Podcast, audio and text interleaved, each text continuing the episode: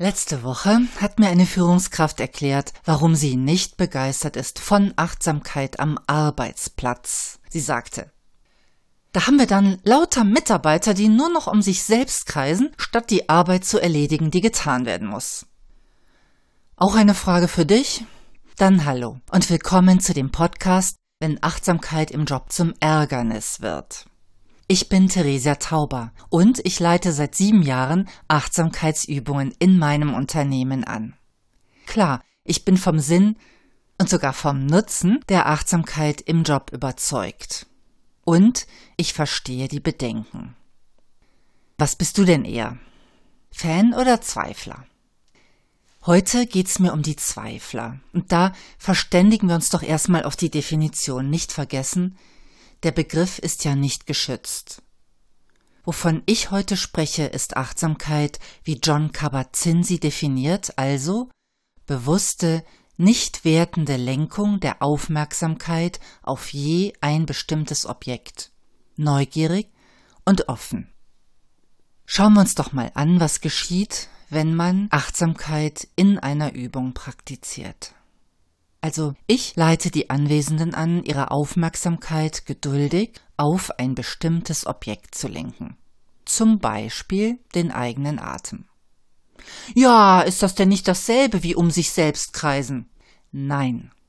Es ist das genaue Gegenteil. Denn es bedeutet ja, alle Ablenkung durch äußere Stimuli, innere Bilder, Fantasien, Empfindungen, Gedanken usw. So bewusst als solche zu bemerken. Es bedeutet, die Aufmerksamkeit diszipliniert und bewusst auf ein Objekt zu richten. Der Atem bietet sich hierzu an, weil er, dankenswerterweise, ständig da ist. Nicht überzeugt? Dann mach doch mal einen Selbstversuch. Probiere jetzt gleich 15 Sekunden lang aus, nach dem Klang der Klangschale, wie es ist, die Aufmerksamkeit tatsächlich ganz und gar nur auf die Atembewegungen in deiner Nase zu richten. Ohne Abschweifen, ohne Gedankenempfindungen, Bilder. Und äh, kleiner Tipp, oft geht's leichter, wenn du dabei die Atemzüge innerlich mitzählst. Eins, zwei, drei, ja?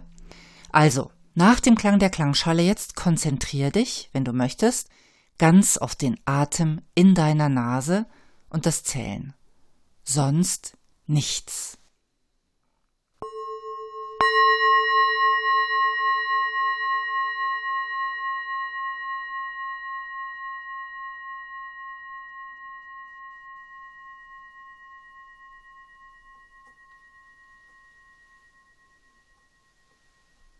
Und? Was für Erfahrungen hast du gemacht mit dem Fokussieren? Wenn du zwischen den Atemzügen und den Zahlen noch eine ganze Reihe anderer Gedankenblitze, Bilder, Empfindungen wahrgenommen hast, dann bist du normal. Unser Gehirn ist so eingerichtet, dass es mittels der Sinne unsere Umgebung permanent auf Veränderungen absucht, also auf potenzielle Gefahren.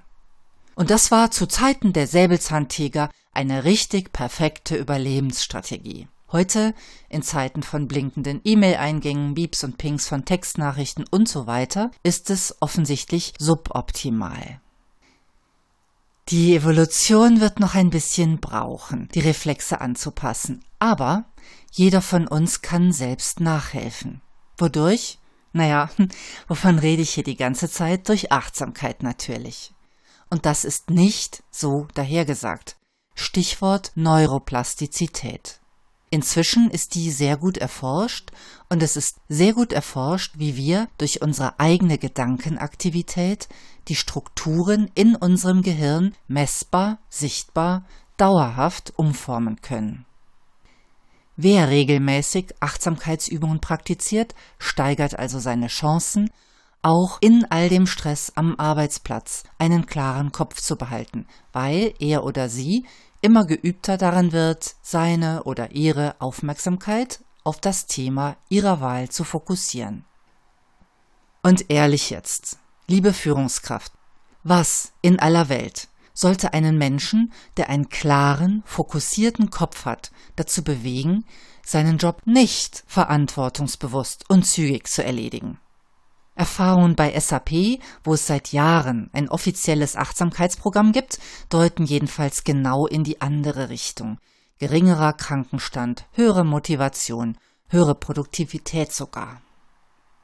Wenn du mehr erfahren möchtest über Achtsamkeit, dann bleib in diesem Kanal, da wird's noch mehr Beiträge geben. Für heute erstmal danke fürs Zuhören. Hast du noch mal Lust, fokussieren zu üben? Nur auf den Atem in der Nase. 15 Sekunden, nichts anderes. Okay, hier ist nochmal deine Chance.